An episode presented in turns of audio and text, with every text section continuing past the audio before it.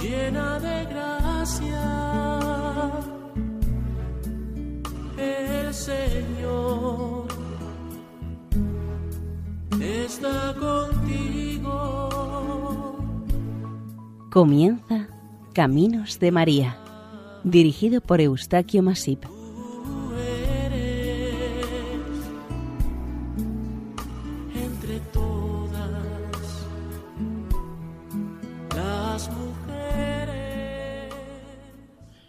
Bienvenidos al programa Caminos de María.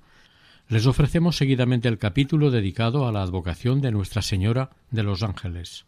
Esperamos les sea de su agrado y les aporte algún nuevo aspecto de esta advocación. Con ustedes el equipo de Radio María, Nuestra Señora del Lledó de Castellón.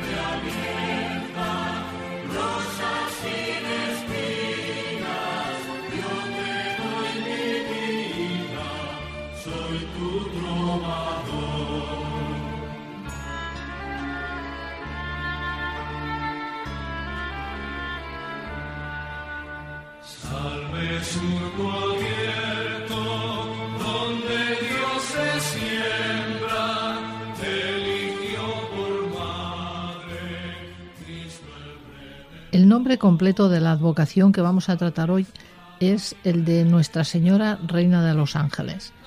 Su fiesta la celebra la Iglesia el 2 de agosto. Son muchas las parroquias y ermitas que hay en España bajo esta advocación e incluso hay pueblos y ciudades que llevan su nombre, como la ciudad de Los Ángeles en Estados Unidos, que fue fundada por el español Felipe de Neve en 1781 con el nombre de El pueblo de Nuestra Señora la Reina de los Ángeles. Pero la gente lo acortó y con el tiempo se la conoce simplemente con el nombre de Los Ángeles. También son muchas las mujeres que tienen como patrona a la Virgen con esta advocación. En la letanía lauretana la invocamos exclamando, Reina de los ángeles, ruega por nosotros. María aparece en muchísimas imágenes rodeada de ángeles o con estos a sus pies, pero no solo en la iconografía, sino también en la realidad, porque por algo es su reina. Esta advocación está íntimamente ligada con San Francisco de Asís y la Orden franciscana. A cinco kilómetros de Asís se encuentra la Basílica de Santa María de los Ángeles, construida sobre la porciúncula, que quiere decir pequeña porción, ya que es una capilla muy pequeña. San Francisco le tuvo mucho cariño por estar dedicada a Santa María Reina de los Ángeles. En torno a ella inició su orden y por su devoción a la Virgen y reverencia a los ángeles, tomó la porciúncula como vivienda y en ella quiso pasar de este mundo al otro.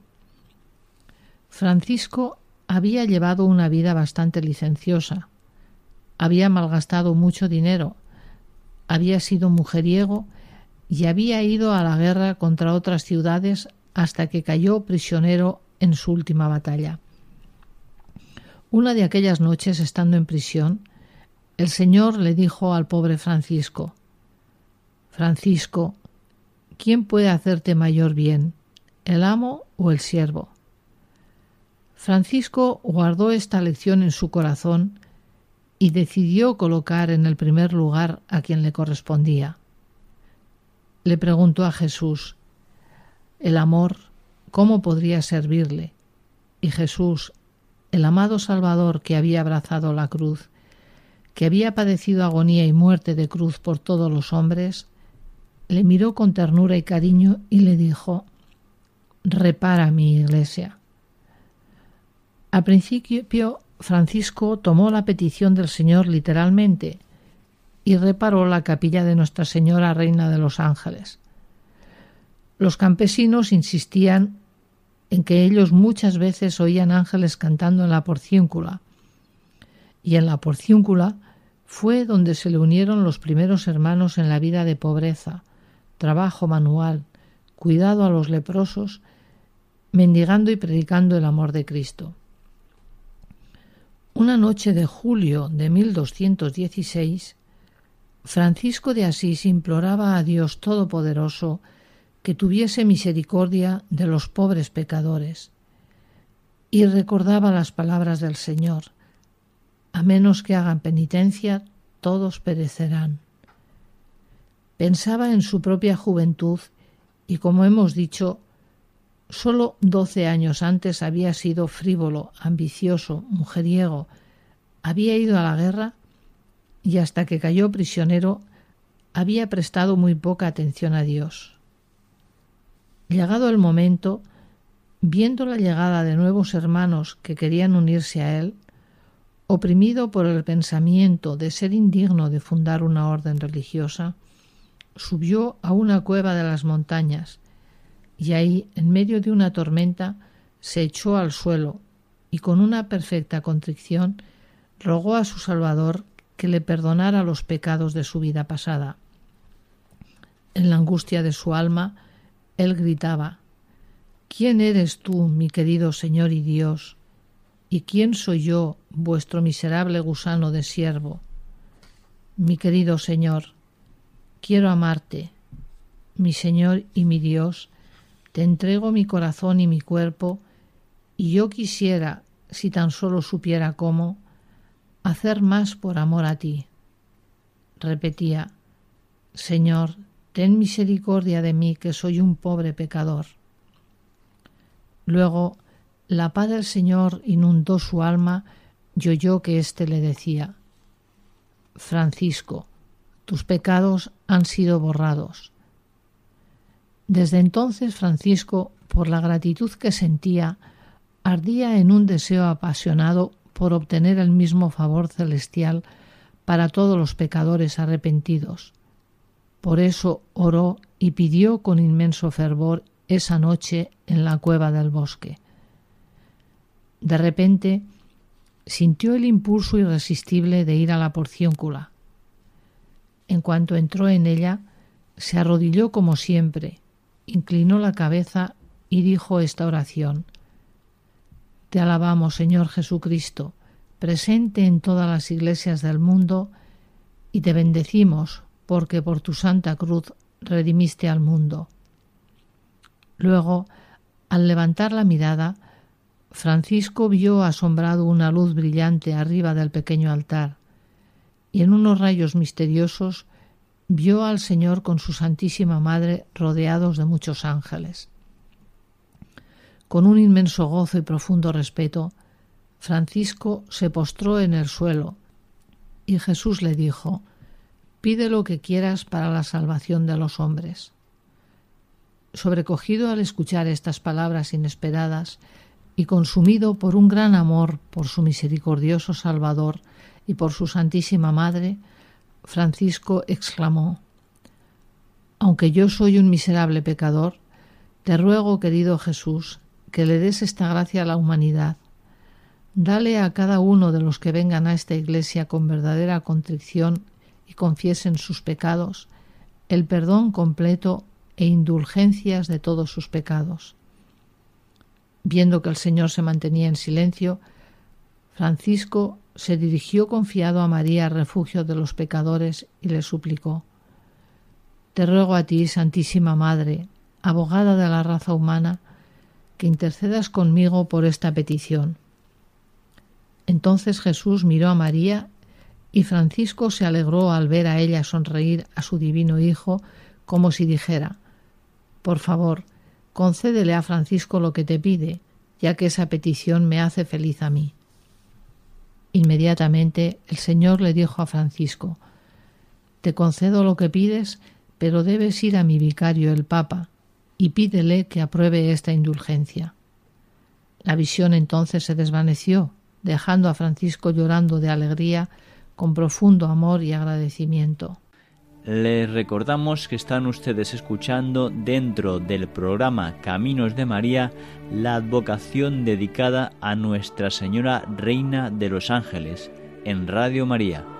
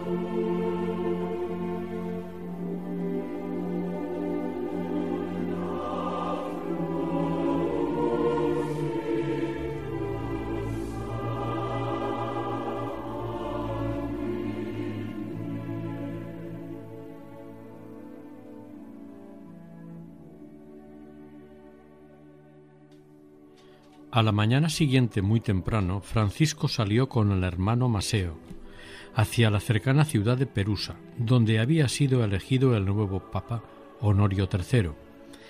En el camino, Francisco empezó a preocuparse, ya que iba a pedirle al Papa un privilegio muy grande para una capilla desconocida. Ese tipo de indulgencia sólo le había sido concedida a la tumba de Cristo a las de San Pedro y San Pablo y a los que participaban en las cruzadas. Entonces Francisco oró arduamente a Nuestra Señora de los Ángeles. Cuando le llegó a Francisco el turno de hablar con el Papa, se dirigió a él con gran humildad y le dijo Santidad, unos años atrás reconstruí una pequeña iglesia en honor a la Santísima Virgen le suplico le conceda recibir indulgencias, pero sin tener que dar ninguna ofrenda. Francisco pensaba en los pobres que no podían dar nada. El Papa le respondió No es muy correcto lo que pides, porque quien desea ganar una indulgencia debe de hacer un sacrificio. Pero bueno, ¿de cuántos años quieres que sea esta indulgencia? Francisco respondió Santo Padre, ¿podría usted no darle años específicos sino almas? El Papa no comprendió y le preguntó ¿Qué significa eso de almas, Francisco?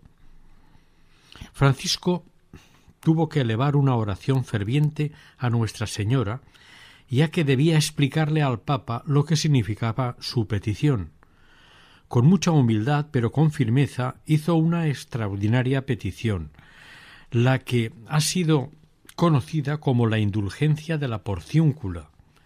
Yo deseo, si le parece a su santidad, por las gracias que Dios concede, que a todo el que entre en esta pequeña iglesia habiéndose arrepentido sinceramente, confesado y recibido la absolución, se le borren todos los pecados y las penas temporales de ellos en este mundo y en el purgatorio. desde el día de su bautismo hasta la hora en que entren en esa iglesia. Impresionado el Papa por esta sincera y firme petición, exclamó Estás pidiendo algo muy grande. No es costumbre de la curia romana conceder este tipo de indulgencia.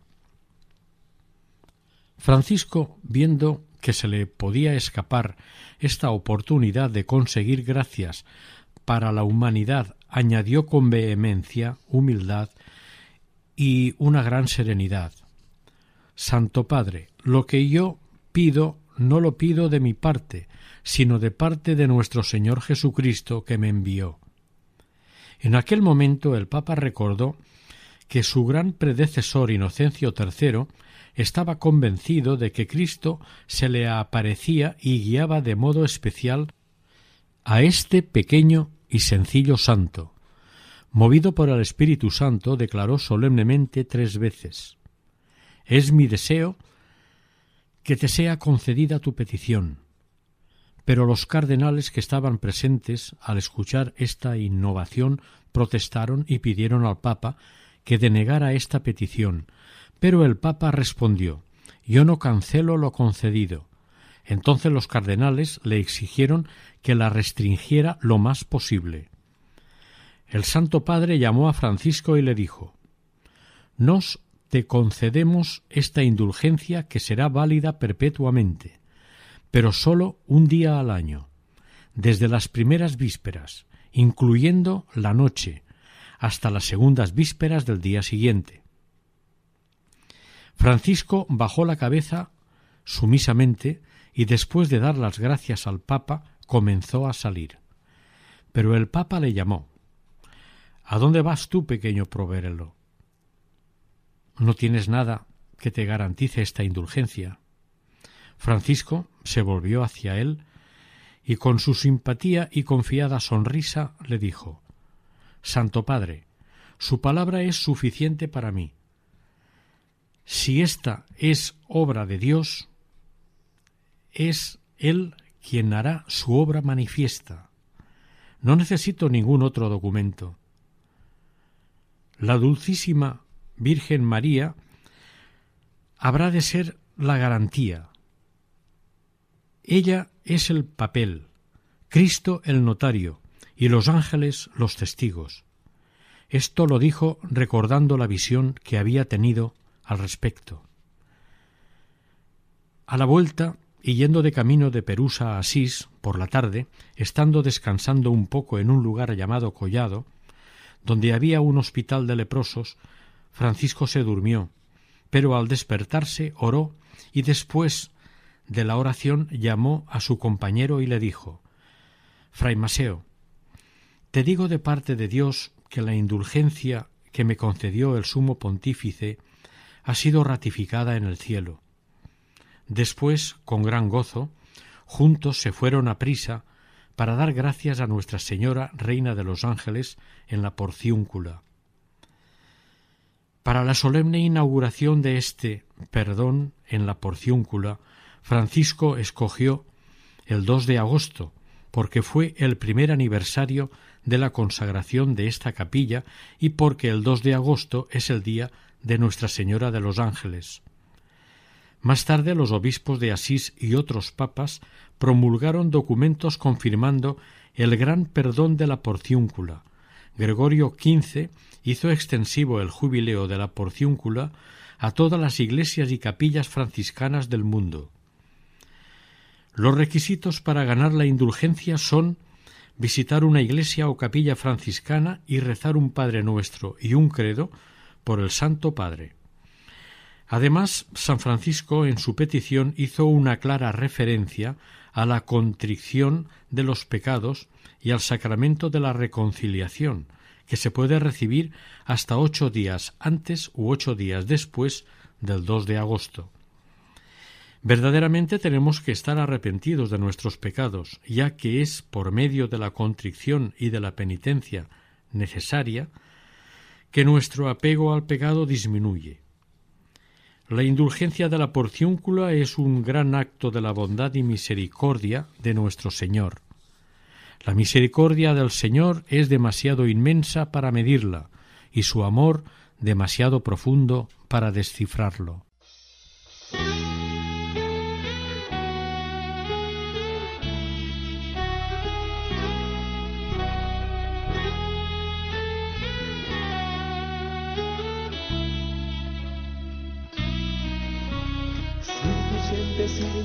Y no sabes qué es. Es un ángel llegando aunque no lo ves para acercar nuestras oraciones a Dios. Sin más, abre el corazón y comienza a cantar que no hay gozo más grande que el amor celestial y los ángeles ya vienen a celebrar.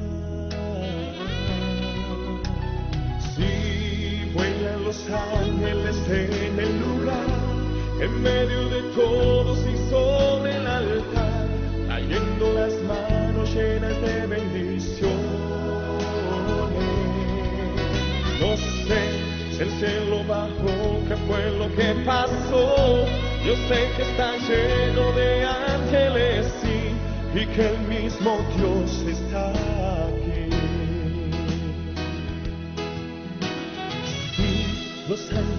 la iglesia se alegra, todos cantan y lloran, las almas se elevan, se asusta el infierno, se aleja el mal. Siente el grito de paz, los ángeles vuelan, confía hermano que ha llegado la hora, la hora que Dios te quiere encontrar. Sí, vuelan los ángeles en este lugar, en medio de todos y sobre el altar, trayendo las manos llenas de bendiciones. No sé si el cielo bajó, qué fue lo que pasó. Yo sé que está lleno de ángeles, y que el mismo Dios Jesús y María confirmaron su aprobación del gran perdón de la porciúncula. Una vez la Virgen Santísima se le apareció al beato Conrado de Ofida, envuelta en un rayo de luz, con el niño Jesús en sus brazos en la puerta de Santa María, Reina de los Ángeles, la porciúncula. El niño bendecía a todos los peregrinos que entraban en la capilla de su madre para adquirir el perdón de los pecados. En otro orden de cosas, el título de Reina de los Ángeles es muy importante ya que los ángeles por sí tienen una gran importancia. Todos los coros de ángeles tienen por misión principal alabar a Dios, pero también estar presentes en los grandes acontecimientos del plan de salvación. Dicen que en el momento de la asunción de la Virgen a los cielos, los nueve coros de ángeles no podían detener su alegría. Todos proclamaban el esplendor y la gloria de su reina, ya que María no solo es reina de todos los corazones y reina de todos los santos, sino la reina de los ángeles. Ángelos en griego significa el enviado. Los ángeles ya estuvieron presentes, según la Biblia, en la promulgación de la ley en el Sinaí, en el momento en que Dios entregó las tablas de la ley a Moisés. San Pablo nos lo dice en Gálatas 3:19. La ley ha sido añadida por causa de las transgresiones promulgadas por los ángeles, por mano de un mediador, hasta que viniese la descendencia a quien la promesa había sido hecha. El arcángel Gabriel es el primero del que tenemos noticias, que se aparece en su vida a María, anunciándole la encarnación más tarde, cuando dio a luz al Hijo de Dios, coros de ángeles anunciaron y cantaron la buena noticia. También estuvieron presentes en la resurrección de Jesús, en su ascensión a los cielos. Durante toda su vida María debió de estar acompañada y protegida por los ángeles. Si nosotros, pobres y pecadores humanos, tenemos cada uno un ángel de la guarda, cuanto más María ya entonces debió estar rodeada de ellos. un ángel anunció a Zacarías el nacimiento de Juan el Bautista. En todos los momentos capitales de la historia de la salvación, los ángeles están presentes.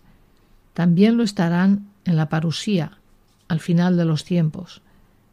Pero los ángeles que han estado presentes en la historia de la salvación también están presentes en la vida del creyente y sobre todo lo estarán en el momento de nuestra muerte.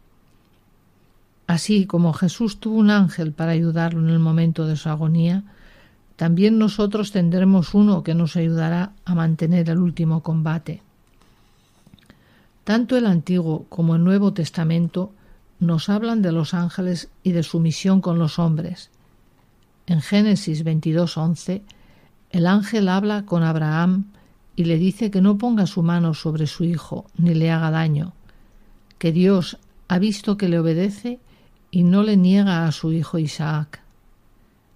El libro de Tobías nos habla de Rafael, el ángel protector que le cuidará y guiará en su camino hasta Ecbatana para encontrarse con Sara y casarse con ella, y luego cuidará de ellos en su regreso a casa. En el libro de Daniel capítulo 3 49 nos dice Pero el ángel del Señor bajó al horno junto a Azarías y sus compañeros y lanzó las llamas fuera del horno. Pero al lado de los ángeles buenos también están los malos. San Pablo en la segunda carta a los Corintios 12, 7 dice, un ángel de Satán que me abofetea para que no me engría. Y en la segunda de Corintios 11, desconfiad de Satán porque a veces se viste de ángel de la luz. Por todos estos textos y muchos más, sean del Antiguo o del Nuevo Testamento, se ve que la existencia de los ángeles ha sido revelada por Dios y no es una invención de los hombres. Creemos en los ángeles no porque nos guste o encontremos esto bonito para nuestra devoción, sino porque ha sido revelado por Dios y está escrito en la Biblia, el libro de Dios, y porque Jesús nos ha dicho que ni una sola de sus palabras pasará.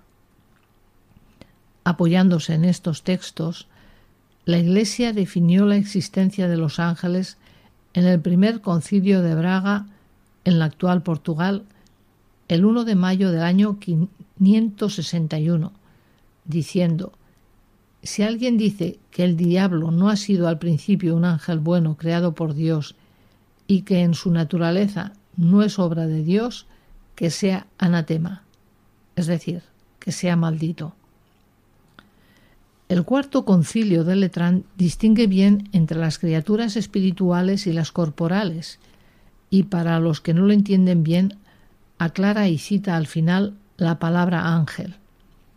Dios es principio único de todas las cosas, creador de todo lo visible y lo invisible, espiritual y corporal, quien por su poder ha creado desde el principio de los tiempos lo uno y lo otro, la criatura espiritual y la corporal, es decir, los ángeles y el mundo terrestre. En el Concilio Vaticano I también se viene a decir lo mismo.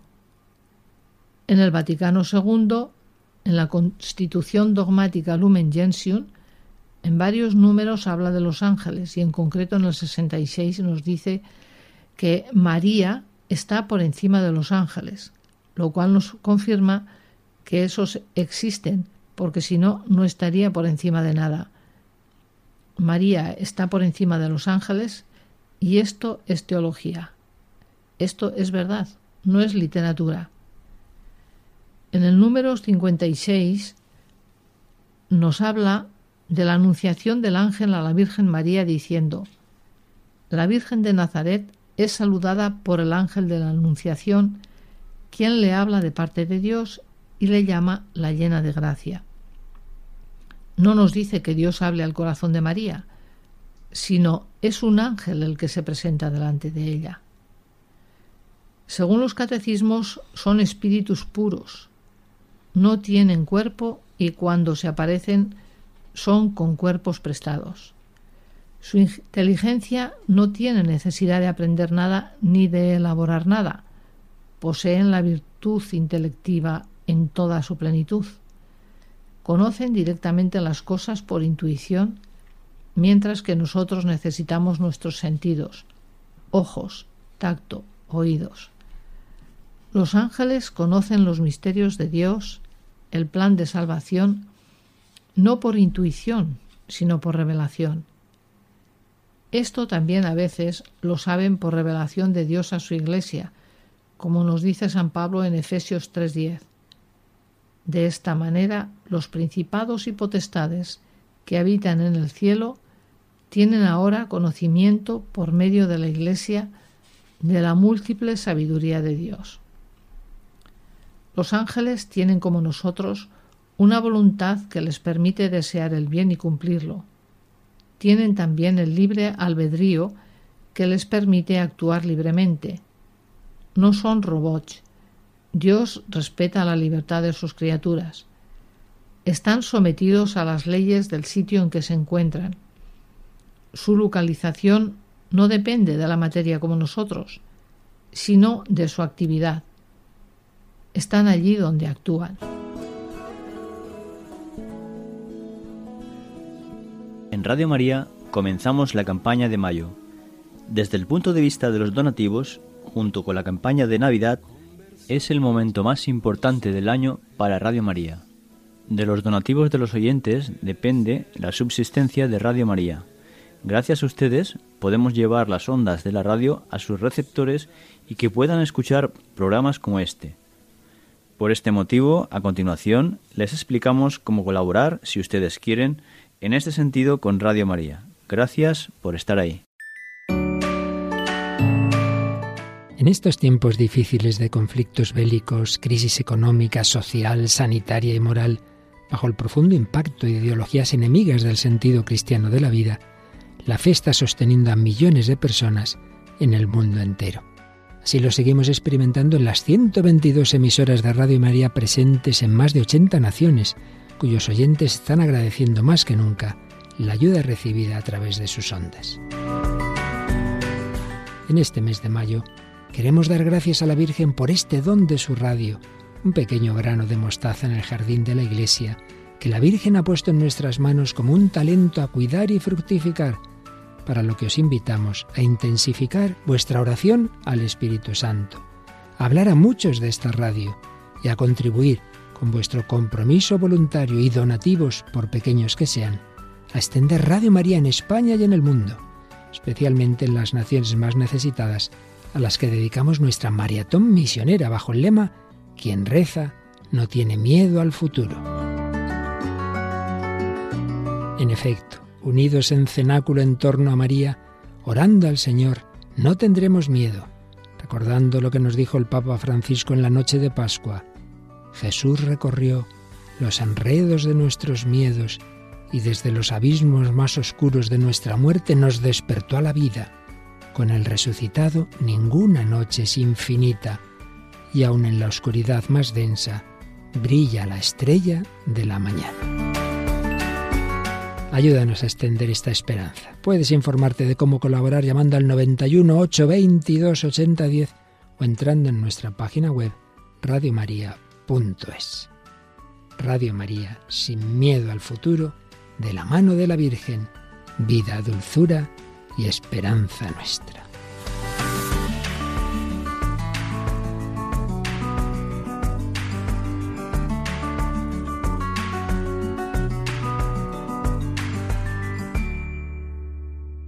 Las escrituras hablan de una multitud de ángeles, no precisa el número absoluto. No se sabe la proporción relativa en relación con los hombres. Una tradición sugiere que hay nueve coros de ángeles, pero esta clasificación no es dogma de fe. El primer coro se compone de serafines, en hebreo significa abrasado, consumido. Son los que se consumen de amor por Dios, pasan su vida adorando a Dios, son los contemplativos del cielo. El segundo coro de ángeles lo componen los querubines. Querube en hebreo significa plenitud de sabiduría y ciencia. Como si dijéramos los ángeles intelectuales. Son los que ponen en valor la sabiduría y la ciencia de Dios, más que la de ellos. El tercer coro se llama el trono. Son el símbolo del poder de Dios. Manifiestan con su fuerza la grandeza y la majestad de Dios. El cuarto coro recibe el nombre de dominación porque tienen cierto poder sobre los ángeles de rango inferior. Este coro tiene el poder de distribuir las funciones y los ministerios de los ángeles de menor rango. No hay dueños y esclavos entre los ángeles, pero hay una organización. Allí todo está en orden. Dios, por definición, es orden. El quinto coro se llama las virtudes, que viene del latín virtus, que significa fuerza. Estos reciben la fuerza de Dios y pueden obrar prodigios y milagros extraordinarios. Estos presiden el movimiento de los astros en el cielo según se cree. El sexto coro es el de los poderosos, porque tienen el poder de frenar, de reprimir, el poder y la furia del demonio. Estos ángeles ejercen el poder de frenar, retener a los ángeles malos. El séptimo coro es el del principado. Con la palabra principado va la palabra príncipe. Así pues, estos ángeles son príncipes encargados de guardar una ciudad, una diócesis, una provincia, un país. El octavo coro lo forman los arcángeles, como si dijéramos los ángeles mensajeros de Dios. Los arcángeles están siempre en misión especial, transmiten los mensajes importantes y urgentes. Son, por decirlo de alguna manera, los carteros de Dios. El arcángel Gabriel fue enviado por Dios a anunciar a María la maternidad de Jesús. Conocemos tres nombres de arcángeles Miguel, Rafael y Gabriel. El noveno coro lo forman los ángeles simplemente, y es en este coro donde se reclutan los ángeles de la guarda que cada hombre tiene durante su peregrinación por la tierra. Todos los coros de ángeles tienen por misión principal alabar a Dios, pero también estar presentes en los grandes acontecimientos del plan de salvación. Esto nos da una idea de la importancia que tienen los ángeles en el plan salvífico de Dios y nos indica la grandeza de María, que es reina y señora de los ángeles, por ser la Madre de Dios y por estar también íntimamente unida al plan salvífico que Dios tiene para los hombres. La Virgen de los Ángeles es también la patrona de Cartago en Costa Rica, donde la mañana del 2 de agosto de 1635, en un lugar llamado Puebla de los Pardos, una joven mestiza llamada Juana Pereira andaba buscando leña para cocinar los alimentos, cuando encontró sobre una piedra donde nacía un manantial de agua cristalina una figura de piedra que ella tomó por una especie de muñequita que tenía un niño en sus brazos. En la tarde de ese mismo día, al ir otra vez al bosque, se sorprendió al encontrar sobre la misma piedra la misma imagen de la mañana, creyendo que era otra muñeca, se la llevó a casa muy contenta. Sin embargo, al llegar allí notó que la otra imagen no estaba donde ella la había dejado. Al día siguiente le volvió a suceder lo mismo, por lo que asustada fue a casa del sacerdote del lugar, el padre Alonso de Sandoval, a notificarle lo sucedido.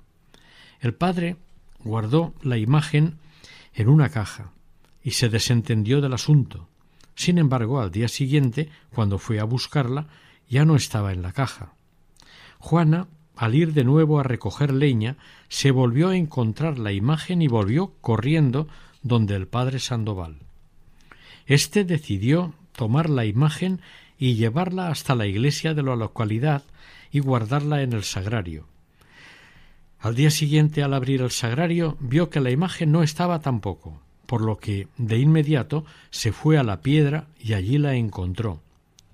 Comprendiendo entonces que en esa imagen estaba representada la Virgen María y que ella deseaba estar en aquel lugar y que se construyera en aquel sitio una iglesia.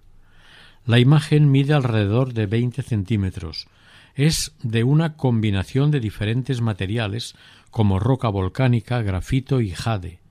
Es de color negro, de ahí el que por qué en Costa Rica se la llama cariñosamente la negrita. Es de cara redonda, ojos achinados, nariz y boca pequeña.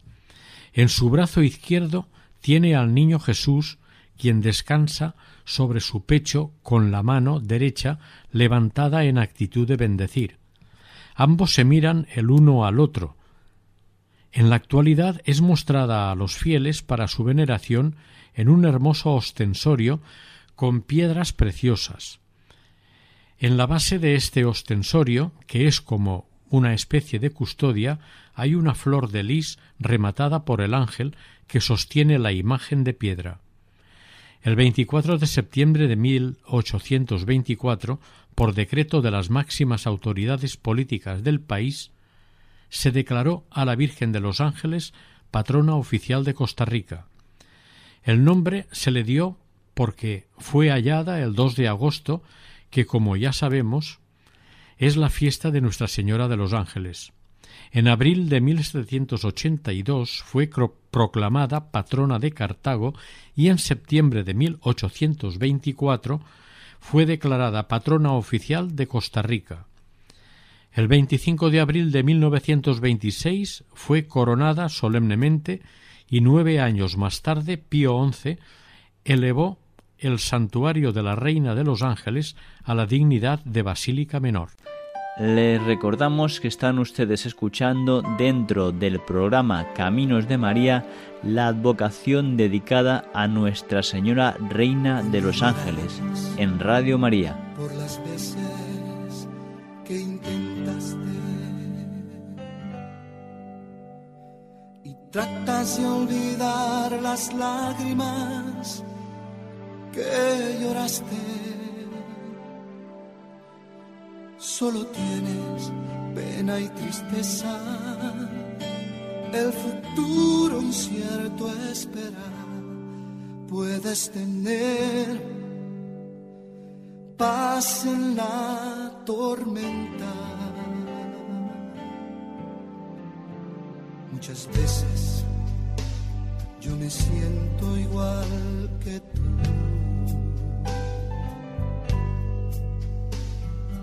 Corazón anhela algo real. El Señor viene a mí y me ayuda a seguir en paz en medio de la tormenta. Puedes tener en la tormenta. Fe y esperanza cuando no puedas seguir, aun con tu mundo hecho pedazos, el Señor guiará tus pasos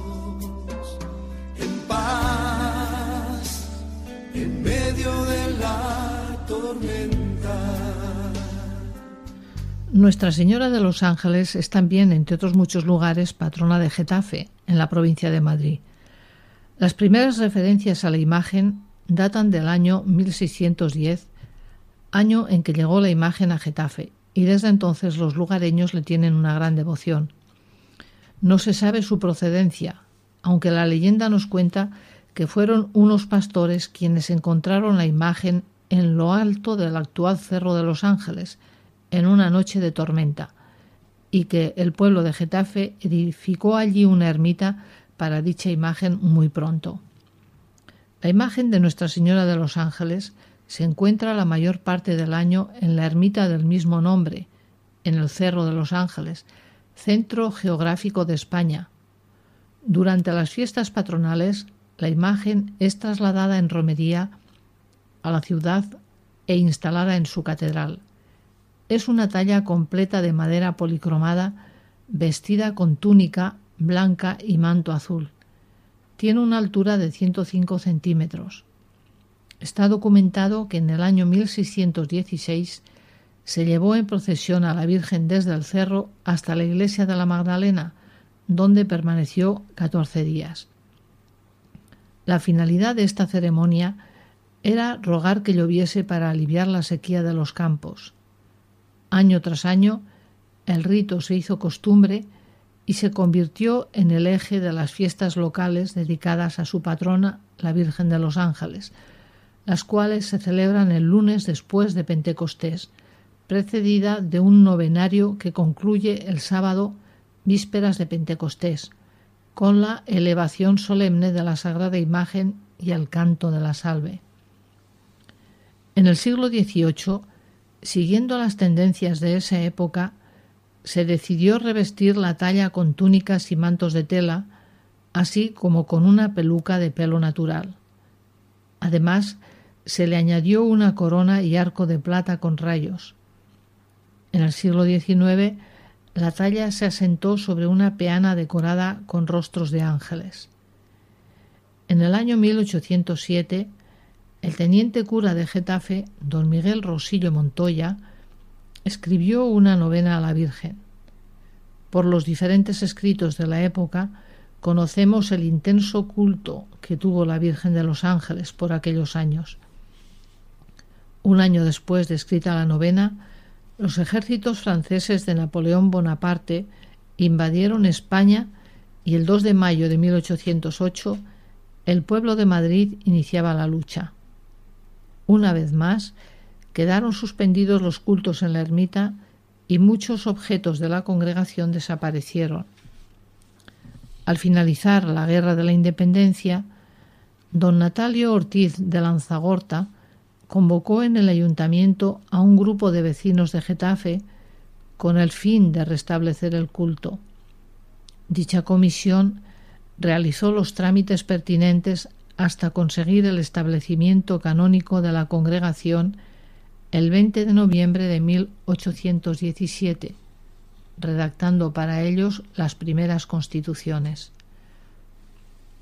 Durante el siglo XIX no parece que se suspendiera el culto a Nuestra Señora de los Ángeles en ningún momento, a pesar de haber en el transcurso del mismo bastantes guerras y revoluciones. Pero esto no afectó a Getafe directamente. Hasta 1910, los alcaldes de Getafe eran al mismo tiempo los presidentes de, de la congregación de Nuestra Señora de los Ángeles. En los primeros años del siglo XX, fueron numerosas las peregrinaciones a la ermita del Cerro de los Ángeles, algunas de ellas con carácter de verdadero acontecimiento, como las celebradas en 1910 y la del 16 de octubre de 1916.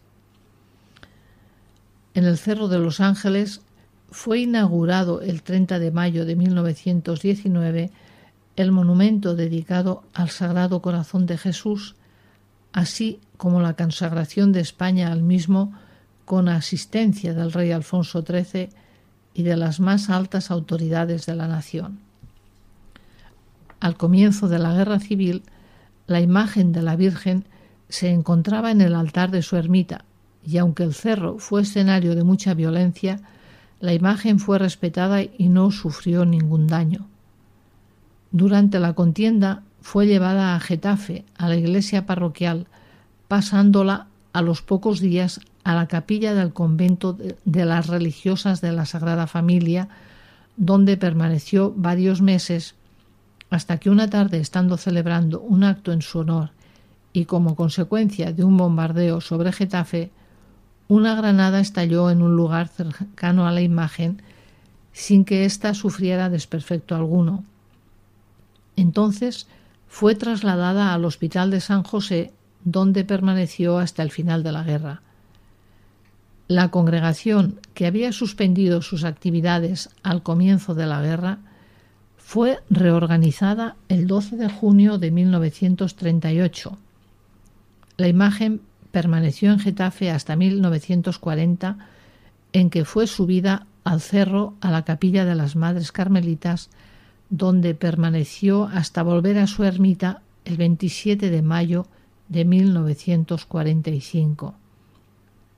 El 2 de octubre de 1955 presidió en el cerro un solemne acto como consecuencia del Día de la Provincia y meses después, el 8 de diciembre de 1955, el obispo de Madrid-Alcalá, don Leopoldo Eijo Garay, la proclamó patrona del Partido Judicial de Getafe. En los últimos años del siglo XX se puede decir que la devoción a su patrona se ha ido incrementando considerablemente. Durante toda su historia han sido numerosas las donaciones que la imagen ha recibido, siendo las más importantes las de coronas y mantos que permiten revestirla de acuerdo a los tiempos litúrgicos. Uno de los mantos más preciados es el rojo encarnado regalado por el pueblo de Getafe a su Virgen en 1955. En el 2002 se produjo su coronación pontificia. Pensemos a menudo en Nuestra Señora, la Virgen María, Reina de los Ángeles, y hagamos que sea también la Reina de nuestro corazón. Esto es lo que más desea ella. Oremos a María, Reina de los Ángeles. Oh augusta Reina de los cielos y Señora de los ángeles, pues habéis recibido de Dios el poder y la misión de aplastar la cabeza de la serpiente infernal, dignaos escuchar benigna las súplicas que humildemente os dirigimos. Enviad las santas legiones para que bajo vuestras órdenes combatan a los demonios donde quiera que repriman su audacia y los persigan hasta precipitarlos al abismo. ¿Quién como Dios santos ángeles y arcángeles, defendednos y guardadnos. Oh buena y tierna Madre, vos seréis siempre nuestro amor y nuestra esperanza. Divina Madre, enviad los santos ángeles para defendernos y rechazar lejos al demonio, nuestro mortal enemigo. Amén.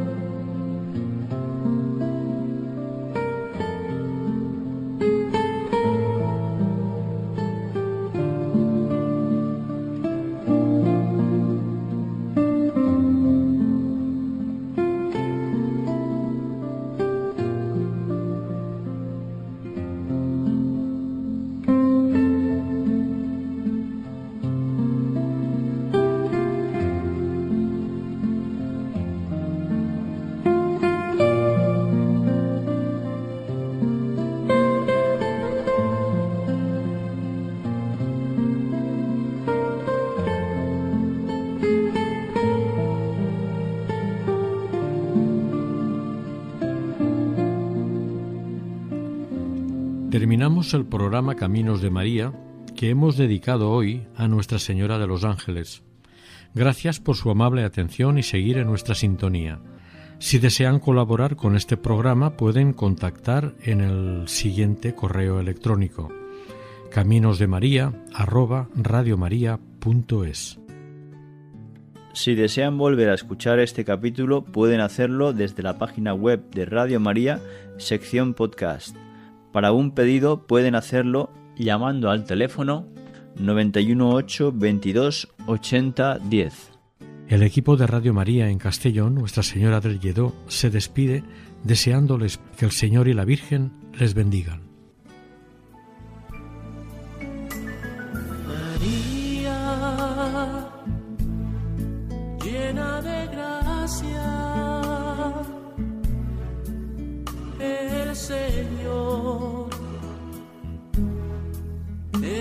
Contigo. Han escuchado en Radio María Caminos de María, dirigido por Eustaquio Masip.